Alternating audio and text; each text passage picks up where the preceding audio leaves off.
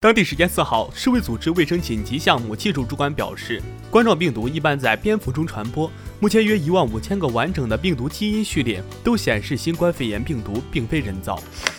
北京时间五月四号，据《游泳世界》杂志透露，孙杨的案件档案已向瑞士提起上诉，反对为期八年的禁赛。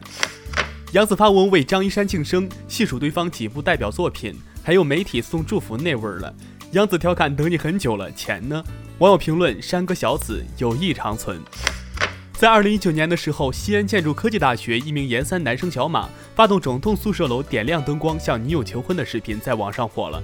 在今日自己生日那天，他和女友乐乐登记结婚。网友君表示：“这狗粮我吃下了。”昨日是世界手卫生日，防疫期间你做到正确洗手了吗？你知道吗？一平方厘米的手掌就能聚集三千五百个到四千五百个细菌，每个指甲缝内会有四点五到五万个细菌。五月五号，全国政协副主席董建华、梁振英发起成立的“香港再出发大联盟”在香港中环广场举行成立仪式。一部分网友表示，再出发只不过是一场戏，没有意义；另一部分网友表示，做总比不做强，一步步来。